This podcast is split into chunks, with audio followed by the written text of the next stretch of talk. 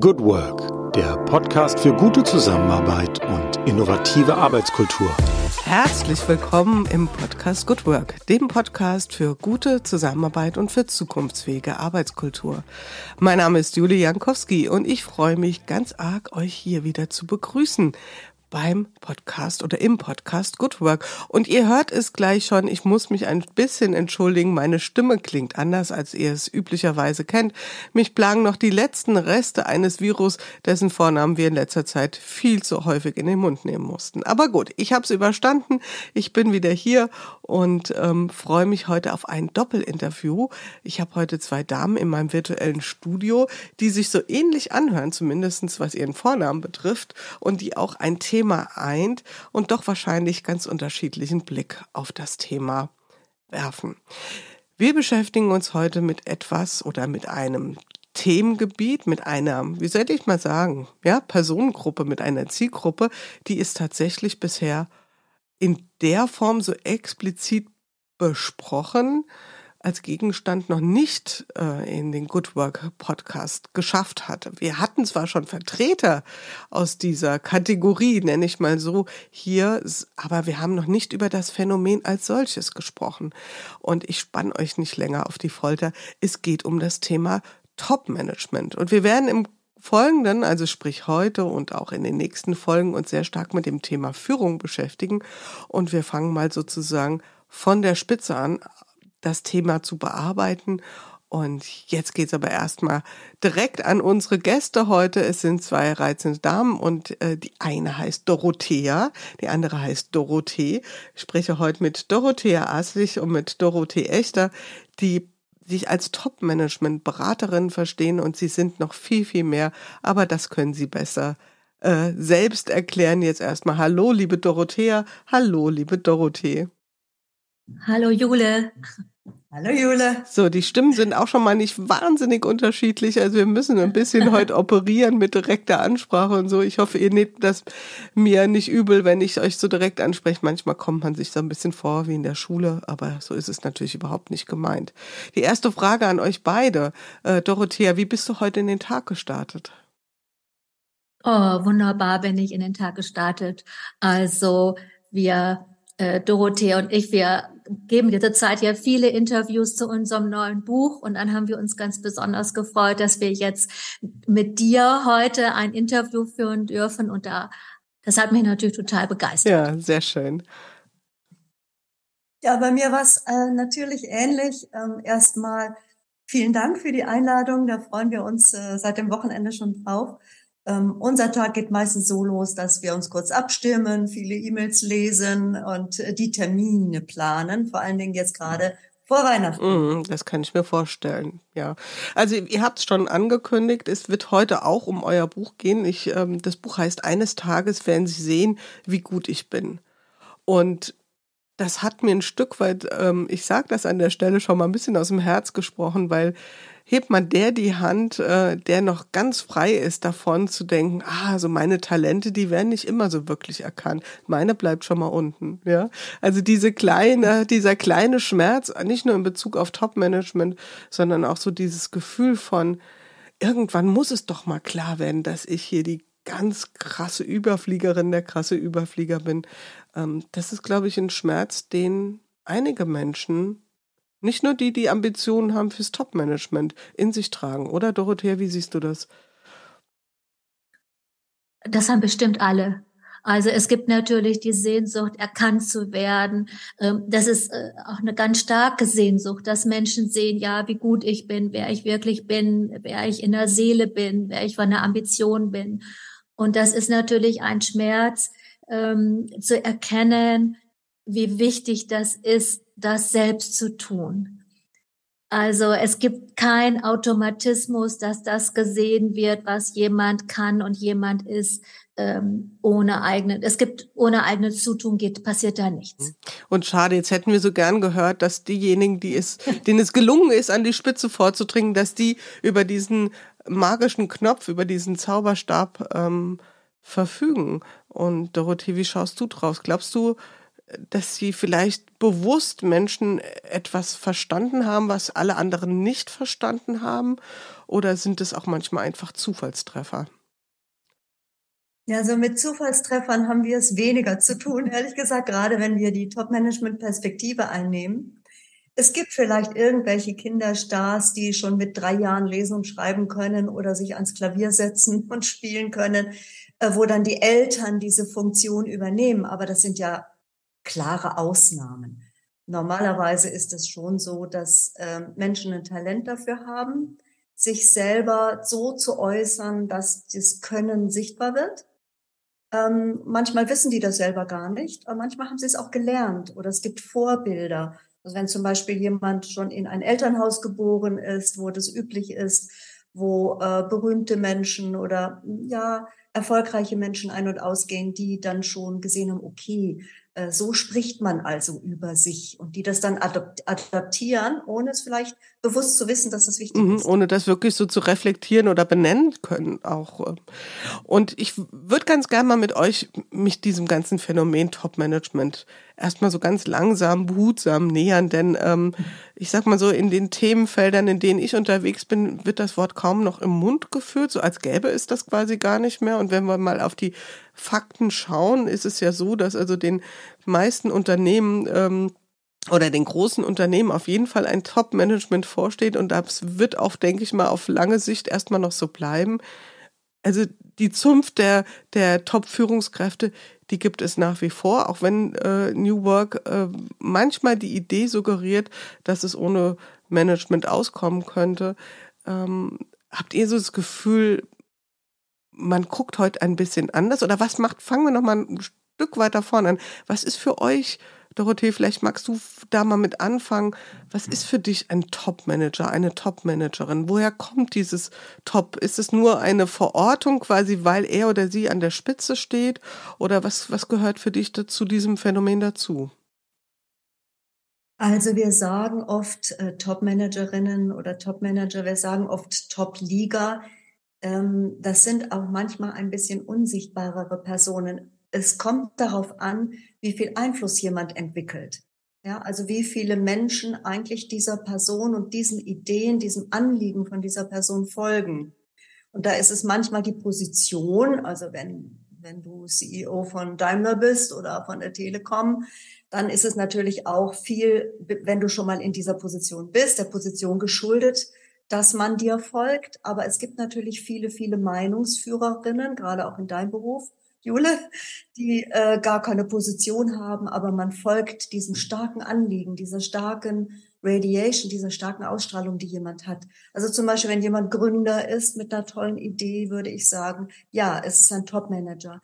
Wenn jemand Bundeskanzlerin ist oder Landesregierungspräsidentin, äh, ist es eine Top-Managerin wenn jemand ähm, CFO äh, bei der Weltbank ist, ist es ein Topmanager. Also es kommt auf die Macht und auf den Einfluss an und die Gefolgschaft, die jemand genießt. Also wenn jemand wirklich in der Lage ist, wesentliche, bedeutsame ähm, Dynamiken der Gesellschaft oder dieses Unternehmens mitzugestalten, dann sprechen wir eigentlich von der mhm, Top-Liga. Mhm, mh. Also das heißt, es geht um, um Gestaltung. Es geht auch an der Stelle um Gestaltungsmacht. Und da sind wir ja auch bei einer Vokabel, die ja mindestens mal Ambivalenz äh, erfährt. Ähm, und was du auch sagtest, die, der, der Größe, die Größe des Radius, ja, der Gefolgschaft. Also wie sehr tragen diese Gedanken ähm, denn auch Früchte beziehungsweise werden auch in irgendeiner Art und Weise umgesetzt oder haben eine Bedeutsamkeit, eine Relevanz. Ja? Was ist dein Blick, Dorothea? Was, was sind so, was hast du so für Attribute im Kopf, wenn du äh, über Top-Management sprichst? Macht, Einfluss, ähm, Reputation, aber vor allen Dingen Macht und Einfluss. Also jemand, äh, ist aus formalen, hat aus formalen Gründen äh, Macht und Einfluss und hat dazu noch die informelle Macht und Einfluss. Weil es gibt natürlich auch viele Menschen, die sind in Top-Positionen und haben zwar die formale Macht, aber die Leute sind die ganze Zeit damit beschäftigt, ähm, sich dem zu widersetzen oder Veränderungen einfach mal so auszusitzen und zu denken, diese Runde, die mache ich jetzt mal nicht mit. Also wenn zum Beispiel ein Unternehmen unheimlich oft geändert wurde, also ein Change Management jagt das andere, ähm, dann verliert natürlich Menschen ihren Einfluss. Also im, im Top-Management. Dann hört niemand mehr auf die oder ähm, wird nur das Nötigste getan. Aber für mich ist es schon ganz klar, jemand ist im Top-Management, braucht Einfluss und zwar ähm, jede Sekunde. Ich erinnere mich gerade, ich habe ähm, eine Ausbildung als systemische Organisationsentwicklerin auch gemacht und da haben wir uns auch über die Quellen der Macht äh, auch unterhalten, ja. Und das hast du ja eben sehr schön beschrieben. Es gibt ja einmal die formale Macht, es gibt aber auch die informelle oder die die Macht der Kompetenzen. Und ähm, wenn wir das mal so in so ein in Wirkspiel bringen, also so verschiedene Formen von Macht, was würdet ihr sagen, was sind so Quellen von Macht und wir, wir, wir schauen jetzt mal bewusst und entschlossen mit einem positiven Blick auf dieses äh, Wort Macht und nicht äh, in dem, da könnt ihr gleich sicherlich auch noch was zu sagen. Ähm, was, was sind so Quellen von Macht, wo ihr sagt, an denen kommt kein Top-Manager, keine Top-Managerin vorbei. Das braucht sie unbedingt, das braucht er unbedingt, sonst wird er diese Rolle niemals ausfüllen können. Ja, das ist eine schöne Frage. Vielen Dank. Also wir schauen natürlich die ganze Zeit positiv auf die Quellen der Macht, weil es gibt nur positive Quellen der Macht. Ja, was soll wem und was sollte ich mich anschließen, wenn ich das nicht positiv finde? Es geht also dabei immer äh, letztlich um eine Quelle und das ist die Ambition. Wir haben ja nun diese, diese Ambition Managementlehre äh, begründet und die besagt, und das ist unsere Erfahrung mit vielen, ja, sogar tausenden äh, Top-Managern, die wir begleitet haben, dass äh, in der Person selbst ähm, es ein ganz starkes Anliegen gibt, die Welt an einer ganz bestimmten Stelle zu verbessern. So. Und äh, das ist ein unheimlich starker Antrieb. Das ist gar nicht so sehr der Antrieb jetzt, äh, was weiß ich, mit 30 Millionen verdient zu haben oder irgendwo auf dem Titelblatt oder im Podcast zu sein, ein Star zu sein, sondern es ist wirklich äh, ähm, ein, ein, ein, eine Emotion und ein, eine Motivation, die Welt zu verbessern, etwas zum Besseren zu wenden an irgendeiner spezifischen Stelle und da das eigene Können dazu einzusetzen und zu zeigen. Äh, das, das nennen wir Ambition und das ist letztlich die Quelle, warum sich andere Menschen anschließen. Ja, und deshalb sagen wir auch, es muss natürlich gesehen werden. Das heißt, es ist natürlich sehr gut, wenn ich meine eigene Ambition benennen kann und sagen kann, das ist es, wofür ich stehe, das ist es, was ich in die Welt bringen kann. Und dann können da andere Menschen mit in die in Resonanz gehen. Also mit Druck und Gewalt und, und, und, und Dominanz und Arroganz schließen sich ja andere Menschen erstmal nicht an. Das ist das, was Dorothea sagte. Dann gehen die in den Widerstand und dann gibt es eben auch eine, ein Schnitt, eine Trennung von Einflussmöglichkeiten. Und da sind doch Menschen unbestechlich, oder? Wir sind doch unbestechlich in dieser Wahrnehmung ähm, dahingehend, ob das, was jemand als Problem adressiert, wie du sagst, oder ein Thema gestalten zu wollen und seine Fähigkeiten daran auch einen Beitrag zu leisten. Also wenn das zusammenpasst, wenn das neue Deutsch Englisch matcht, ja, das kriegen wir doch mit im Außen, oder? Gibt es da auch ähm, wahrscheinlich schon auch versuche, das so zu tun, als ob, ja, fake it until you make it. Wird das gelingen, Dorothea? Glaubst du, kann man da die Menschen so ein bisschen hinters Licht führen oder ist das etwas dieser Zusammenhang zwischen dem, was kann ich als Beitrag leisten und welche Aufgabe möchte ich gestalten? Ist das was, was wir, wo wir wirklich auch authentisch rüberbringen müssen, dass wir das auch können? Also Menschen können überhaupt nichts faken anderen Menschen gegenüber, weil äh, es gibt ja diese berühmten Spiegelneuronzellen. Das heißt, Menschen merken sofort, wenn meinetwegen der CEO von ähm, großen Wachstumschancen spricht, aber selber nicht daran glaubt. Das heißt, das heißt, äh, äh, die fühlen das, die könnten das nicht mal ausdrücken, die merken nur, hier stimmt was nicht. Das, das, das, das heißt, das, was Dorothee äh, sagt, ist, wenn wir eine Ambition haben oder wenn jemand im Top-Management eine Ambition hat und der einfach folgt und zwar geradlinig, dann folgen Menschen, dann ist das glaubwürdig, dann ist das konsistent, weil wir brauchen, um anderen Menschen zuzuhören, wir brauchen konsistent. Konsistenz. Das heißt, das, was wir sagen, muss übereinstimmen mit dem, was wir fühlen, was wir denken, was wir hoffen. Und ähm, dann sind dann sind dann sind Menschen auch auch charismatisch. Dann, dann glaubt glaubt man denen, dann nimmt man denen das ab. Und natürlich, und das ist ja letztlich so ein bisschen das, was so im Hintergrund auch schwingt, ist, ähm, wenn Menschen von diesem eigenen Weg abkommen, also meinetwegen ein Top-Manager plötzlich einfach nur noch daran denkt, er möchte mehr Geld oder er möchte, die Boni sollten eigentlich größer sein, dann verlieren die Leute sofort den Glauben. Und zwar auf der Stelle. Naja, und vor allen Dingen, weil er ja zuerst oder sie zuerst den Glauben an sich verloren hat oder an ja. die Sache. Ja, ja dem, das geht dem ja voraus. Genau. Jetzt haben wir das Feld schon mal so ein bisschen abgesteckt, ja, wie, wie wir, also wenn wir das mal phänomenologisch betrachten, ja, und ich finde, das ist ja hochspannend, da könnte man ja ganz, ganz tief eintauchen. Ich würde ganz gerne mit euch, wir sind ja hier in einem Salongespräch, auch später nochmal durchaus äh, zu eurer persönlichen, ähm, eurem persönlichen Bezug äh, zum Thema Top-Management kommen, aber vielleicht erstmal eure Praxis. Ihr seid Beraterin für Top-Management. Da stellt sich mir als erstes die Frage, was sind das für Menschen, die zu euch kommen? Sind das vor allen Dingen Menschen, die sehr, sehr gerne Top-Managerin, Top-Manager werden wollen und äh, von euch sozusagen den, den einfachen Weg, den, den Weg ohne Steine dorthin geebnet haben möchten? Oder sind es Menschen, die sich schon in so einer Position befinden und dort mit welchen Problemthemen auch immer Entwicklungsfeldern ringen. Was würdest du sagen, Dorothee? Ist es eine Mischung oder ist es eher das eine oder eher das andere? Also das ist definitiv eine Mischung und äh, man kann sich gar nicht vorstellen, mit welchen äh, interessanten und vielfältigen Themen Klienten und Klientinnen zu uns kommen. Da gibt es natürlich welche, die ringen, die den Job verloren haben, die gefunden werden wollen für eine neue Aufgabe.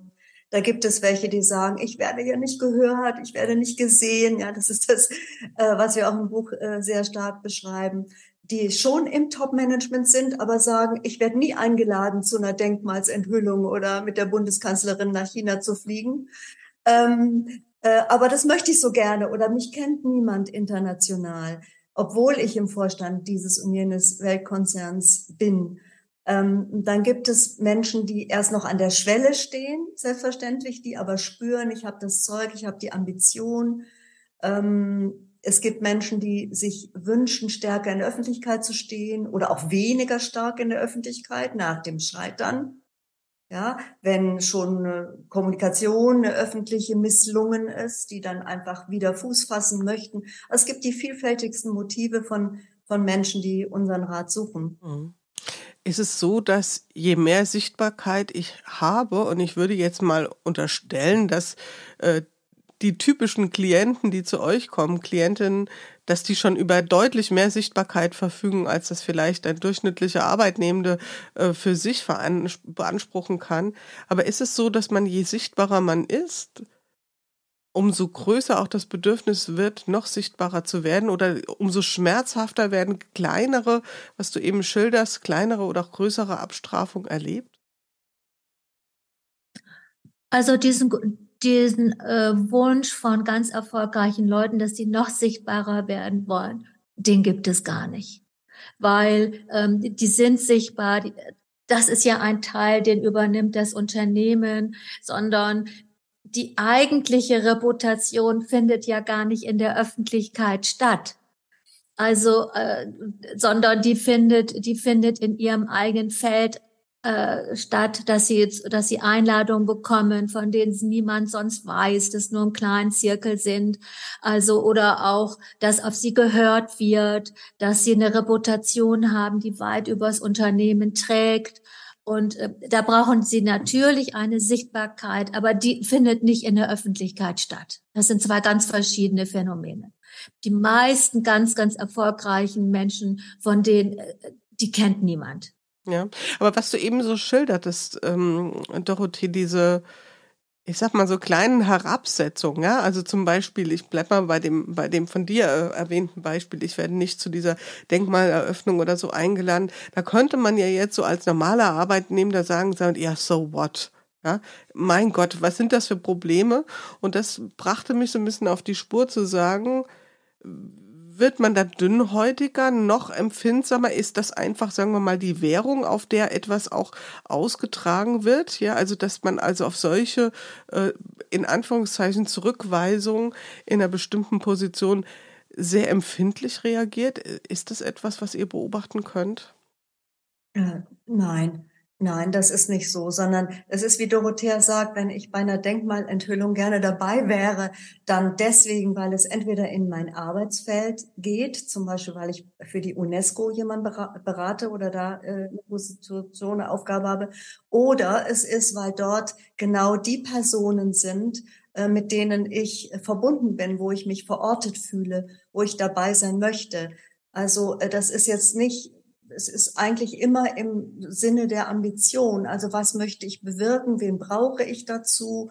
Welche Sichtbarkeit in meinem Feld brauche ich dazu? Welche Menschen brauche ich? Und nicht so sehr das Aufmerksamkeit heischen, weil die haben so viel Aufmerksamkeit. Ein, ein, ein Mensch in der Top-Liga muss sich ja dagegen praktisch abgrenzen, kann gar nicht alles an sich heranlassen, was Menschen von ihm oder ihr wünschen und wollen ähm, da ist ja ständig, da ist ja ständig Aufmerksamkeit mhm. da. Und ich glaube, ich beobachte gerade bei mir, dass äh, man ganz schnell in so ein stereotypes Denken kommt, wenn man über Top-Management redet. Ähm, deswegen auch so nochmal mein Nachfüllen, ja. Und das ist ja auch eins der Mythen, das sind alles Egomanen, alles Narzissten und was weiß ich, ja, so Zuschreibungen, die man ja sehr oft sieht. Ähm, Bleiben wir noch mal ein bisschen bei der Praxis, also bei den Themen, mit denen die Menschen zu euch kommen. Ähm, ich bringe jetzt mal so bewusst den Good Work äh, äh, Blickpunkt rein und die Perspektive und vielleicht auch ein Stück weit, was in New Work diskutiert wird.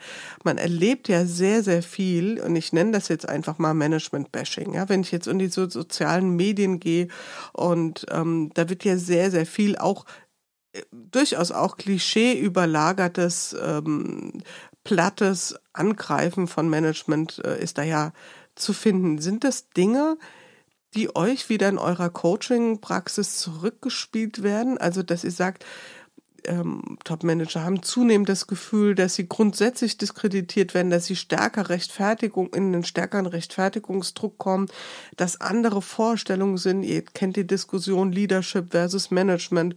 Sind das Dinge, die ihr so zurückgespielt kriegt oder ist es eher so, dass, dass ihr sagt, euer Klientel schneidet das gar nicht so mit.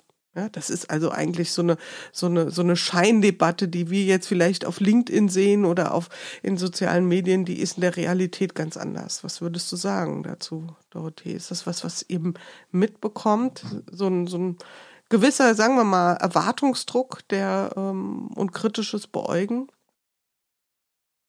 Also wir bekommen das in den Coaching-Beratungen nicht zu hören. Aber es ist natürlich so, dass wenn jemand an der Schwelle zur Top-Liga steht, dann könnte das diese Person hindern daran, sich weiter anzustrengen. Also man sagt, ich möchte nicht werden wie die oder ich möchte mich nicht verbiegen und das sind nur alles irgendwie Verbrecher da oben und Narzissten.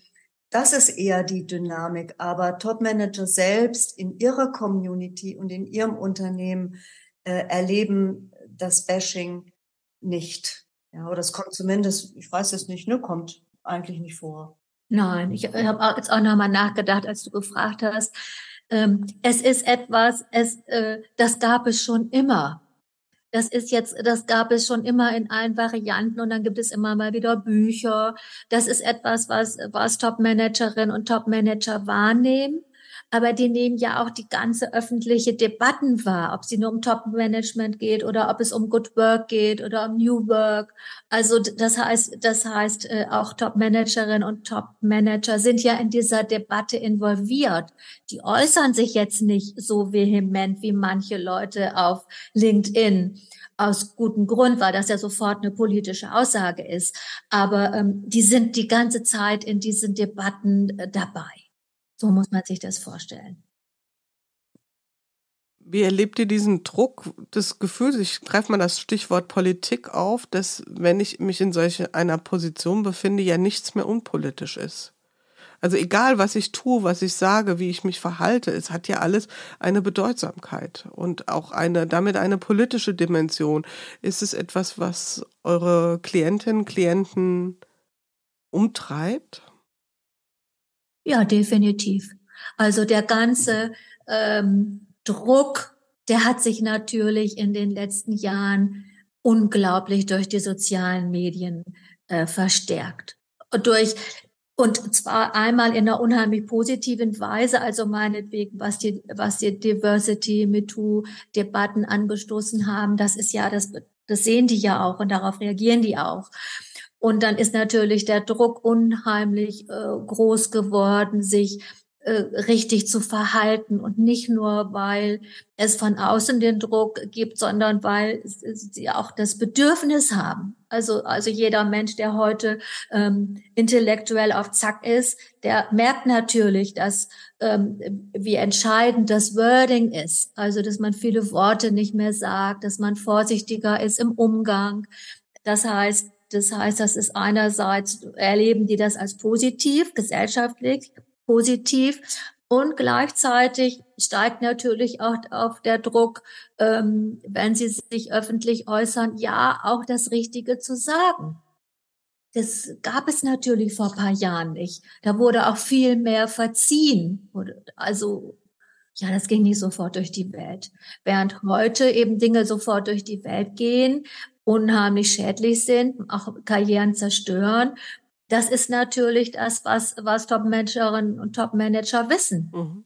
Ist das auch ein Thema, mit dem ihr euch beschäftigen müsst? Also jetzt, äh, ich sag mal, das greift mal das Wort auf, äh, eventuelle Shitstorms wieder glatt zu bügeln oder da einen Umgang, einen guten Umgang damit zu finden. Ist das etwas, was ihr auch adressiert oder äh, ist das, sagen wir mal, manchmal noch so ein kleiner Seitenaspekt eurer Arbeit? Ja, nein, ich würde schon sagen, die öffentliche Wirkung ist nicht entscheidend für die Einflussentwicklung jetzt im Unternehmen und in der Community. Nicht, ja, ist schon entscheidend, doch, ist mitentscheidend. Und, und wir bearbeiten das auch, wie man überhaupt, wie man sich entschuldigt, wie man was richtigstellt, wie man was in Vergessenheit gerät, indem man sich gar nicht äußert, welche zeitlichen Rhythmen es da gibt und so weiter.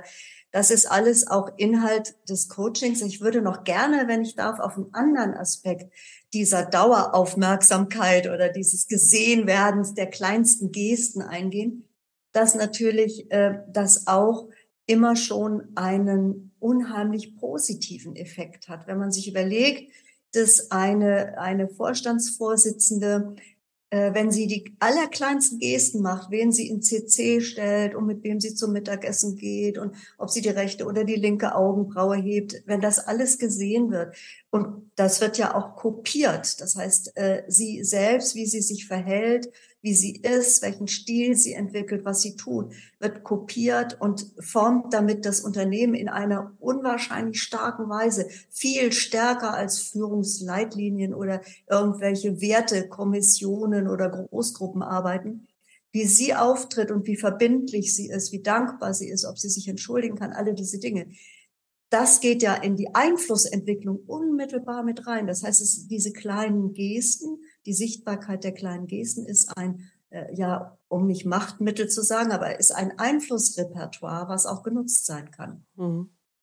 Ja, das stelle ich mir schon. Also ähm, es hat wirklich quasi keine Grenzen, ja, diese, diese äh, Einfluss oder sagen wir mal, ähm, die Möglichkeiten, die potenziellen Möglichkeiten, ähm, die diese große Aufmerksamkeit mit sich bringen. Und ich erinnere mich gerade so an diese dieses Schlagwort ähm, Ökonomie der Aufmerksamkeit, also das ist ja im Prinzip das Gebot der Stunde. Ja? Wir leben ja in einer Ökonomie der Aufmerksamkeit und danach ist es ja auch so, ähm, dass wir nicht nur noch mehr nach Aufmerksamkeit gehen als nach beispielsweise äh, Geld, dass es also die höchste und, und stärkste Währung ist und gleichzeitig, dass es einen sehr großen Unterschied macht, von wem wir wiederum Aufmerksamkeit ähm, erhalten.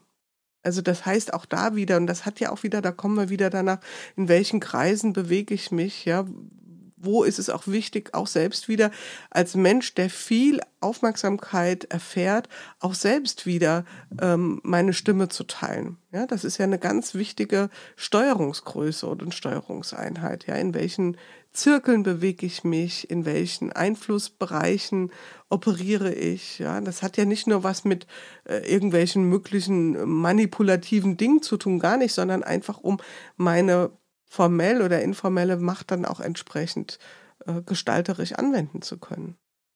Ja, da, ähm, da würden wir gerne was zu sagen. Und zwar vor allen Dingen, Aufmerksamkeit ist keine Reputation. Das, was du jetzt angesprochen hast mit, wer ist, wer ist wichtig, äh, wer, welche, wer muss auf jemanden hören, ähm, das ist natürlich unheimlich schmerzlich für Leute, die meinetwegen als Top-Managerin oder Top-Manager eine ganz, ganz große Aufmerksamkeit äh, bekommen haben, aber in ihrem eigenen Feld an, äh, an Reputation verlieren. Und da beraten wir natürlich, ähm, also zum, äh, das ist zum Beispiel, ähm, dass wir es ähm, für keine gute Idee haben, wenn halten, wenn zum Beispiel Top-Managerinnen und Top-Manager auf LinkedIn ähm, ihr Privatleben ausbreiten. Also äh, so, so nur nur als ein Beispiel oder meinetwegen, es gibt ja immer wieder, dass Leute ganz lustig auch so Top-Managerinnen und Top-Manager sich mal verkleiden bei, bei bestimmten Gelegenheiten, die in dem Augenblick passend waren aber die dann bei geeigneter Gelegenheit wieder rausgezogen werden. Also, ne, das heißt, das heißt, da müssen da, also die, die, das zu schauen und sich bewusst zu machen, ich bin eine öffentliche Person. Das ist letztlich das, wo, wofür, äh, wozu wir unheimlich intensiv arbeiten, weil ähm, ich, Menschen brauchen auch das Bewusstsein. Sie müssen wissen, ich bin öffentlich ich kann verschiedene Dinge gar nicht mehr machen und seien sie auch noch so lustig. Und bekomme dafür sehr viele Likes und sehr viele Freunde und sehr viele Follower und äh, sehr wenig Reputation, beziehungsweise die sind dann. Dann geht es auseinander, ja? Also, ja. genau. Ja. Ja. Was sind inhaltlich gesprochen Themen, ähm, die jetzt die Menschen, die zu euch kommen, sehr beschäftigen? Neben diesem ganzen, wir waren ja jetzt sehr viel beim Thema Wirkung, auch Außenwirkung, sich seiner Rolle bewusst sein. Ähm, ja, es gibt nichts Unpolitisches mehr, aber inhaltlich gesprochen oder sind das weniger Themen, die bei euch platziert werden? Das würde mich mal interessieren, was in Ihrer Führungstätigkeit sind das Dinge, die auch bei euch platziert werden, die besprochen werden, die die, ähm, wo sie sich Unterstützungsbedarf holen. Ich denke auch nochmal an so Sachen wie das Leadership-Verständnis. Ihr habt das Thema Diversity aufgebracht. Was sind andere so wir sind jetzt in der Zeit, wo wir in vielen, vielen Fällen eine veränderte Art der Zusammenarbeit haben, ja, wo sich Unternehmen gut Gedanken machen müssen, wie halten sie eine Verbindung zu ihren Mitarbeitenden, wenn die sehr viel mehr remote arbeiten. Sind das auch inhaltliche Themen, die, äh, sagen wir mal, eure Beratungspraxis tangieren oder äh, ist das eher ein anderes Themenspektrum, wo ihr unterwegs seid? Also tangieren ist, ist der richtige Ausdruck, weil wir sind jetzt keine Leadership-Expertinnen. Aber das gehört natürlich zu, der, zu dem Verständnis der Aufgabe von Top-Managerinnen und Top-Managern dazu, dass ich auch im eigenen Unternehmen einen Einfluss entwickle, zu den Aufsichtsräten hin, zu den äh, Gremien hin, den betriebsverfassungsrechtlichen Gremien, zu den Mitarbeitern, zu den Teams und so weiter. Weil das, das Verständnis oder das, was Top-Managerinnen möchten, ist natürlich Höchstleistungen herzubringen, also im, im Inneren. Und da untersuchen wir sehr, sehr stark auch seit vielen Jahren die Rolle, die die eigene Ambition spielt, eines CEOs zum Beispiel. Und nicht so sehr die Leadership-Techniken, sondern was jemand wirklich will und wie er oder sie das auch ausdrücken kann und dafür dann äh, Gefolgschaft gewinnt.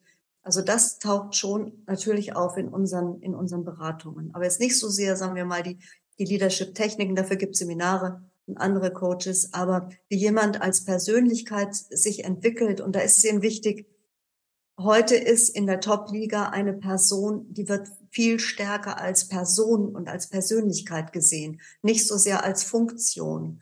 Äh, beziehungsweise, wenn Gefolgschaft entsteht, dann ist die Basis dieser Erfolgschaft viel häufiger die Persönlichkeit und die Person als die Funktion. Und deshalb geht das sehr, sehr stark ineinander über, das Verständnis, was ich von Leadership habe und von Reputation habe und von meiner Community habe, die außerhalb des Unternehmens natürlich entscheidend ist. Mhm. Es gibt eine Frage, die schwirrt die ganze Zeit schon in meinem Kopf rum, nämlich die Frage, was hat euch persönlich dazu gebracht, euch mit dieser Klientel so intensiv zu beschäftigen? Was sind eure Spuren zum im um das Top-Management herum, was euch dazu gebracht hat zu sagen, a, mir liegt etwas an dem Thema, ja, das ist ja eine persönliche Nähe, wo auch immer die herkommen mag, und b auch, wir sehen da auch wirklich einen Bedarf, weil Pünktchen, Pünktchen, Pünktchen. Dorothea, was sind so deine persönlichen Fußspuren hin zu dem Thema? Ich bin im Top-Management am besten. Also das, das ist etwas, was ähm, ich, ich habe eine Affinität dazu. Ich sehe ähm, Dynamiken. Und zwar, ich erfasse in, in aller kürzester Zeit eine Dynamik. Ähm, äh, und äh, im Top-Management zu beraten bedeutet auch, ähm, auf, kaum auf Widerstände zu stoßen. Das heißt, äh, der Unterschied zum Beispiel von der Beratung im mittleren Management oder auch, wenn wir ehrenamtlich arbeiten, meinetwegen mit Obdachlosen, da haben wir also Widerstände in solcher äh, Menge und Masse.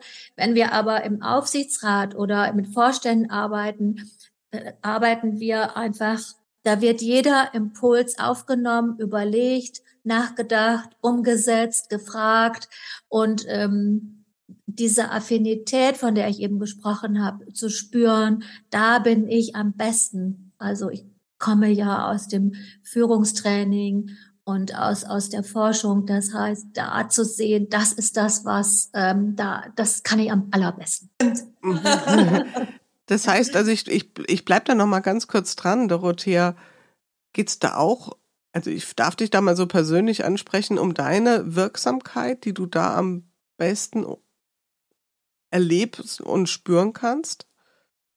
Ja, es geht ja darum, ähm, bei jeder Aufgabe also zu sehen, ähm, wo bin ich überhaupt am besten? Also was ist mal der Platz, wo ich am wirkungsvollsten bin, wo ich wirkungsreich bin, wo Menschen auch am meisten davon haben? Und das ist, ähm, je erfolgreicher Menschen sind, umso ähm, wirkungsvoller bin ich. Mhm. Das kann ich total nachvollziehen und ich sag mal so, also wenn ich mir aussuchen könnte, mit wem ich, also oder wenn man sich aussuchen kann, mit wem man zusammenarbeitet, dann natürlich gern mit Menschen, die offen für Veränderung sind und auch äh, offen für die mhm. Zusammenarbeit und auch offen für die ähm, sagen wir mal, ähm, die Potenziale, die benannt werden, die auch anzugehen. Das ist natürlich vollkommen klar. Was trägst du in dir selbst, dass du sagst, ähm, das fällt offenbar auf fruchtbaren Grund? Also was glaubst du, was sehen Top-Manager in dir jetzt ganz speziell, dass sie sagen, ähm, ich fühle mich gut aufgehoben, ähm, sie hat einen Blick, was auch immer. Was, was glaubst du, was löst es aus bei den Menschen, die zu dir kommen? Ähm, einmal eine, eine unheimliche Freiheit im Denken und Fühlen und Schauen.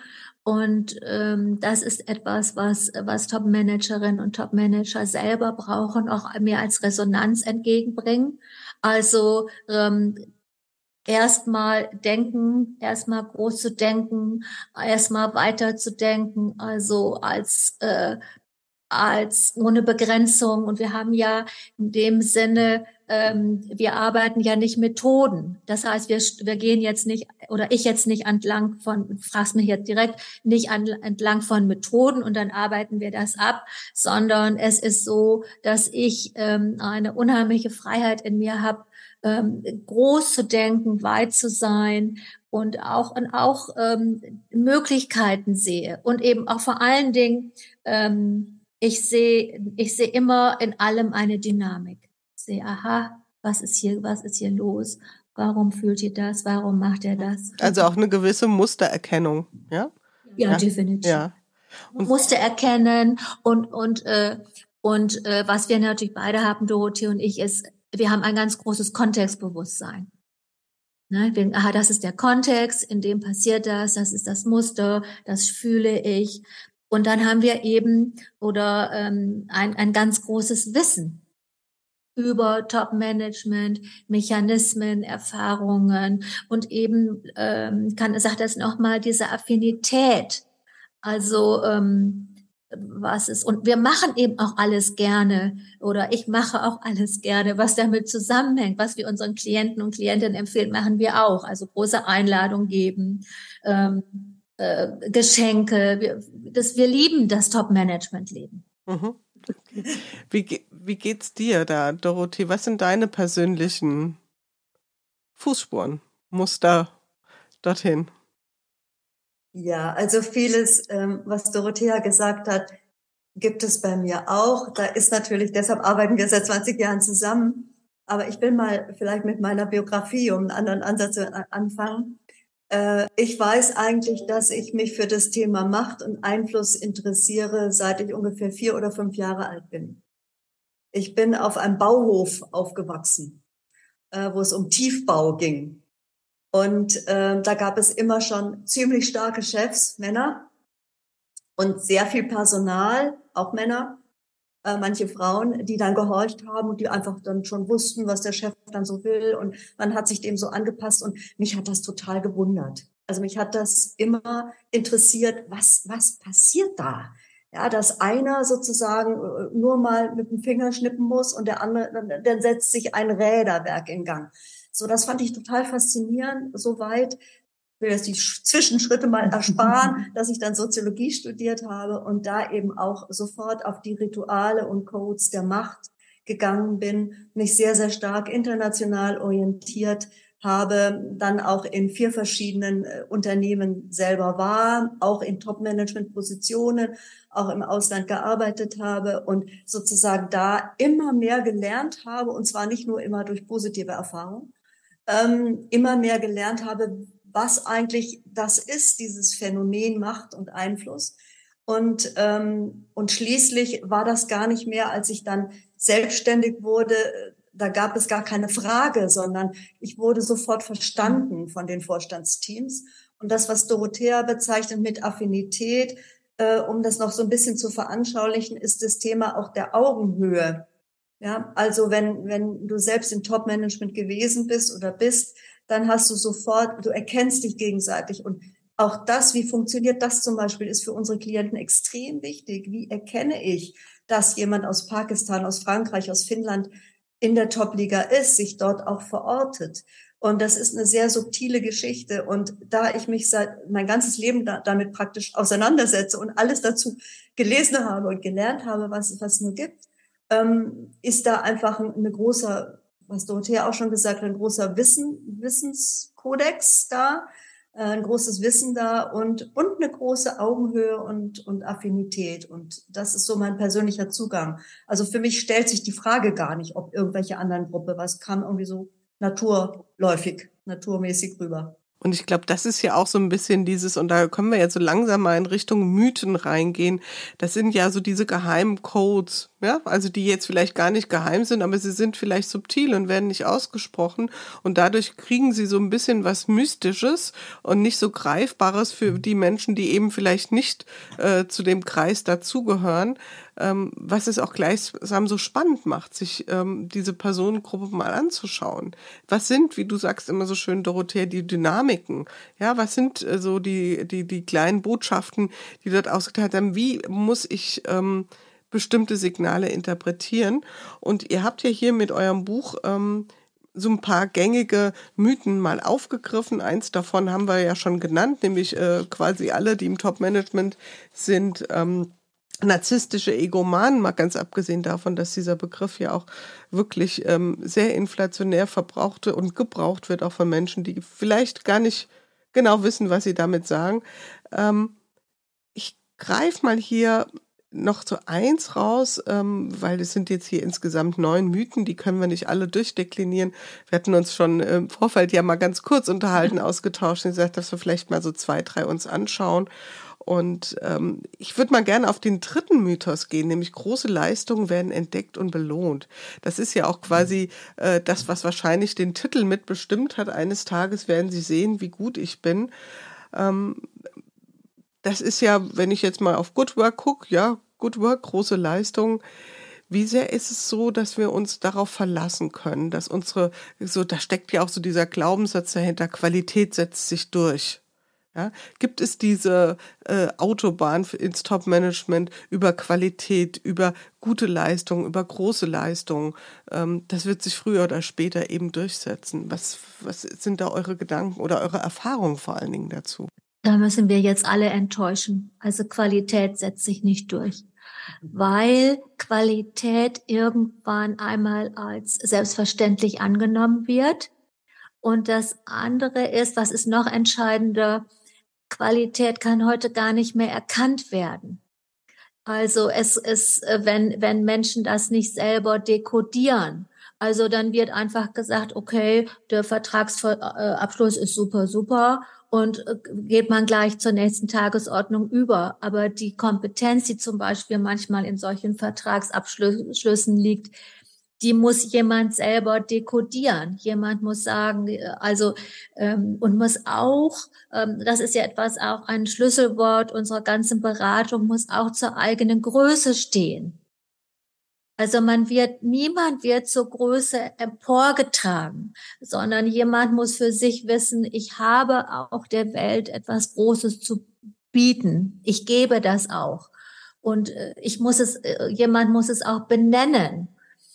Also diese, diese, diese Hoffnung, große Leistungen werden entdeckt und belohnt, ähm, das äh, es gibt in keinem Feld, also nehmen wir mal an das Beispiel, was, was vorhin Dorothee sagte mit dem dreijährigen Mädchen, dass sich dann einfach die Geige greift und sofort nachspielen kann.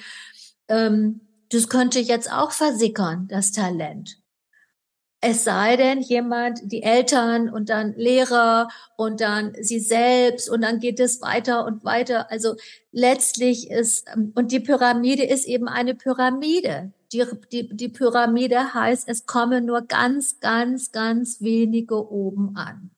Und zwar, weil sie selber es verstanden haben, ihre Größe zu erkennen und immer wieder in, so darüber zu sprechen, dass andere sich einbezogen fühlen. Welche Rolle spielen dabei Mentoren, Sparringpartner, Unterstützer, ja, Sponsoren? Wie wichtig ist das, sich so ein Netz an, an guten Geistern um sich herum aufzubauen? Ja, das hört sich einfach an, gute Geister um sich herum aufzubauen. Hätten wir alle gerne, oder? ja, ja, ja, genau. Also es ist natürlich unheimlich nützlich, wenn ich äh, von klein an oder vom Anfang an auch Menschen um mich herum habe, die äh, liebevoll, unterstützend oder die auch Vorbilder sind. Die müssen jetzt nicht dann liebevoll sein, sondern ich gucke mir etwas ab. Ähm, und auf dem Weg, auf dem beruflichen Weg wird eigentlich das Wir immer wichtiger und die Mentorenschaft eigentlich unwichtiger. Das heißt, Topmanagerinnen haben keine Mentorinnen mehr, sollten das nicht haben. Das ist natürlich eher schädlich, weil sie sind dann selber da angekommen. Aber wenn wir nochmal zurückgehen auf die, auf die Biografie von erfolgreichen Menschen, dann ist es natürlich schon wichtig, dass ich es, äh, dass ich es schaffe, dass ich Menschen motiviere durch Dankbarkeit, durch Wertschätzung, durch Bewunderung, durch Komplimente, durch meine Weihnachtskarte schreiben, äh, Menschen motiviere, ein, äh, also in ihrem Wohlwollen mir gegenüber. Ich dachte nur gerade, weil, weil ähm, eure Aussage ja ist, und die kann ich total mitgehen, ähm, zum Thema Qualität setzt sich durch. Ich muss zunächst mal selbst von meiner Größe überzeugt sein und das auch entsprechend, oder von der Qualität meiner Leistung, sagen wir es mal ein bisschen neutraler, und das dann auch entsprechend ähm, in die Welt tragen. Und meine Idee daran wäre immer, es braucht dafür auch ein gewisses Umfeld, ja, was es irgendwie mitträgt. Und wenn ich über Mentoren nachdenke, dann ist immer so ein kritischer Punkt dabei, es braucht ja jemand, der im Zweifelsfall in der Position ist, mich zu unterstützen. Ne? Also deswegen, du sagtest ja, ein Top-Manager hat keinen Mentor mehr, der hat dann vielleicht, wenn es gut läuft, ein Sparring. Ja? Ähm, aber als, ich brauche ja einen Mentor, der, in der, der oder die in der Position ist, mich dorthin zu befördern, wo ich hin möchte oder mich zu unterstützen. Und das würde ja auch voraussetzen, dass dieser Mentor, diese Mentorin im Zweifelsfall ähm, die richtige Größe hat zu sagen, da ist jemand, der hat so viel Potenzial, was weit über mein eigenes Potenzial hinausgeht. Und das ist ja auch wieder eine Qualität, was viele Menschen nicht zwingend mitbringen. Ne? Also wenn ich in so einer Rolle als Mentor bin, muss ich ja, wenn ich es wirklich ernst meine, auch sagen, und wenn es zehn Meter über mich hinausgeht. Das sagt sich leicht dahin. Meine Erfahrung ist, dass diese Qualität nicht geradezu, äh, sagen wir mal, generös verteilt. Also wir sind ja nun überhaupt keine Fans von Mentoren und Mentorinnen, ähm, weil äh, das, was du jetzt gerade beschrieben hast, ähm, ähm, immer, fast immer passiert. Mentoren und Mentorinnen lieben ihre Mentorenrolle. Das heißt, sie möchten überlegen, überlegen sein und bleiben. Was Menschen, die erfolgreich sein wollen, brauchen, ist, ist definitiv nicht nur eine Person, sondern viele, viele, viele. Das heißt, sie müssen sehr viel, das was Dorothee eben sagte, Wohlwollen auslösen.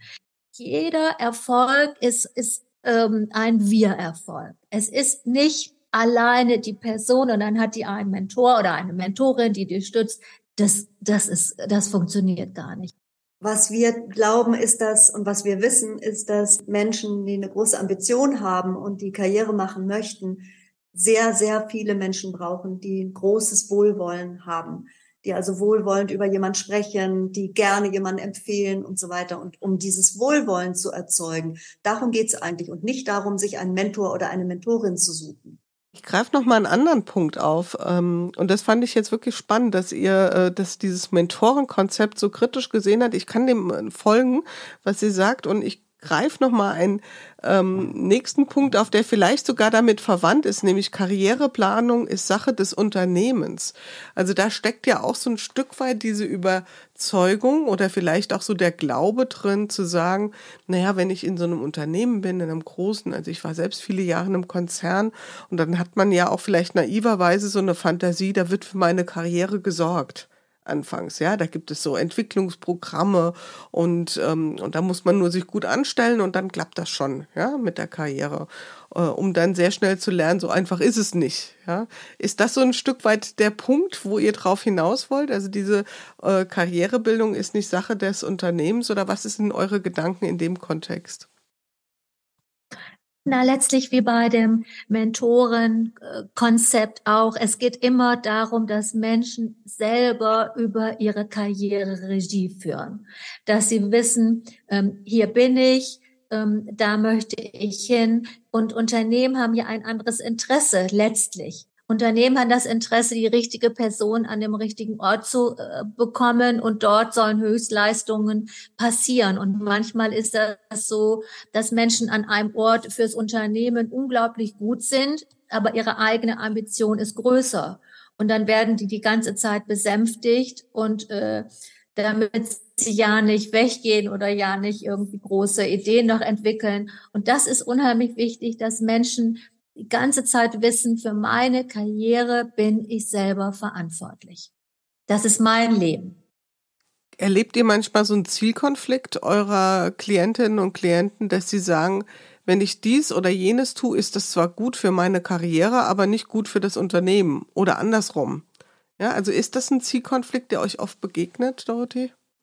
Ja, wenn ein, eine Topmanagerin, ein Topmanager ein Ziel hat, dann gibt es eigentlich keinen Zielkonflikt, sondern höchstens einen Realisationskonflikt. Der Zielkonflikt inner, in, intrapersonal würde dann eher lauten, was ist, äh, bietet mir die größte Sicherheit und wo kann ich meine Größe am ehesten zeigen? Das könnte ein Zielkonflikt sein von einer Person. Ja, dass man sich eher für den sicheren Job entscheidet, äh, und nicht umzieht äh, nach, äh, ja, nach Tokio, für zwei Jahre mit Familie, sondern lieber in München bleibt, äh, weil das einfach sicherer ist und da hat man, weiß man, was man hat und ist auch nah am Headquarter. Das ist ein intrapersonaler Zielkonflikt, aber die Person selbst möchte natürlich äh, äh, nicht unbedingt jetzt für das Unternehmen, es sei denn, es gehört mir, ne? dann ist es klar. Wir haben natürlich auch mit Unternehmern zu tun. Da gibt es das dann schon, dass ich sage, Mensch, was will ich selbst und was will das Unternehmen? Aber wenn ich in Diensten stehe, sage ich jetzt mal, oder eine, eine Karriere äh, angestellt mache, äh, dann gibt es ja diesen Zielkonflikt nicht. Mhm. Aber hängen wir es nochmal eine Ebene höher. Ähm, für mich steht da so ein bisschen diese Balance drin zwischen einerseits Selbstoptimierung, ja, also die Karriere für mich optimal gestalten oder den Blick auf das große Ganze, für die große Sache. Ähm, und das ist schon ja schon fast so eine Art ethische Betrachtung, kann man sagen, die man ja in sich mit sich vielleicht ausringen kann oder ausführen kann. Ist das so ein Konflikt, den ihr ab und zu mal seht? Also dass, ähm, dass jemand wirklich so von der Metaperspektive sagt, hm, wie viel ist jetzt persönliche Lebensplanung, individuelle Optimierung mir ganz, ganz wichtig? Oder wie sehr hänge ich an der großen Idee? Im Idealfall geht es zusammen und die Realität wird ja oft anders aussehen, oder? Nein, die Realität sieht ganz genauso aus, wie du gesagt hast. Die Realität sieht so aus, dass Menschen ähm, einen erfüllenden Job haben und in einem Unternehmen sind, mit deren Zielen sie sich identifizieren. Das haben wir noch nie gehabt, dass jemand plötzlich in, sich in einem Unternehmen wiederfindet und sagt, ähm, was machen die hier, dazu stehe ich nicht oder äh, äh, das wird in irgendwann irgendwie unterstellt, aber das haben wir noch nie gehabt. Ich glaube, dann, dann würde man den Weg auch nicht bis dahin gehen, oder? Also jemand, der zum Beispiel nicht für die Rüstungsindustrie arbeiten möchte oder für die Zigarettenindustrie, der geht ja nicht hin. Eben. Also deshalb ähm, sind wir so, überlegen wir gerade, aber kennen wir eigentlich nicht den Fall. Man, man landet nicht, man landet nicht zufällig im Top-Management. Und bei dem Unternehmen. Nee. Ja? Das ja. ist ja kein Zufallsprodukt. Ich guck mal so ein bisschen auf die Uhr. Wir sind schon eine gute Stunde fast am Austauschen. Deswegen vielleicht zum Abschluss nochmal. Ähm, wir packen natürlich die, in die Shownotes äh, den Titel eures aktuellen Buchs. Ich sag's nochmal, eines Tages werden Sie sehen, wie gut ich bin. Und ähm, wir können auch gerne noch auf die anderen Bücher von euch verweisen. Ihr seid ja da ganz umtriebig und fleißig. Aber gibt's vielleicht auch etwas so an Büchern, wo ihr sagt, ähm, das hat uns besonders inspiriert oder das ist ein Titel, auf den wir besonders gern mal verweisen möchten im Kontext äh, unseres heutigen Themas? Ja, wir würden unheimlich gerne auf das Buch von Dr. Doris Mertin verweisen, ähm, Habitus. Ähm, das ist ein, ein, äh, ein so starkes Buch, wo die Autorin ganz genau analysiert, was ist Habitus, was ist ein Top-Liga-Habitus ähm, und auch ganz, ganz viele Mythen in dem Buch entlarvt. Also das, es ist definitiv zu lernen ist, den entsprechenden Habitus zu bekommen, ähm, den jemand braucht. Und zwar immer wieder auch im Kontext, das ist auch im Kontext unserer eigenen Arbeit, wenn jemand das will wenn jemand sagt, ich möchte ins Top-Management, ich kann, das ist der Platz für mich, da bin ich am wirkungsreichsten, ähm, dann gehört natürlich auch ein bestimmter Habitus dazu. Das beschreibt äh, Doris Mertin unheimlich gut in ihrem Habitusbuch. Dorothy, könntest du mit ganz kurzen Worten, wenn du es beschreiben solltest, den Habitus beschreiben? Was ist es? Was zeichnet die Menschen aus? Das ist mit ganz, also das ist sehr schwer. Das ist eine schwere Frage. ähm, es ist einmal dies, was wir als, als Wohlwollen bezeichnen würden, was, glaube ich, Doris Mertin als konsistente Wertschätzung ähm, und Idealisierung bezeichnet, also den anderen positive Motive zu unterstellen. Das heißt, es schließt jegliches abwertende Reden über andere, Lästern über Chefs, äh, negatives Reden über Menschen zum Beispiel aus. Es ist eine Haltung der Fülle, die dahinter steht.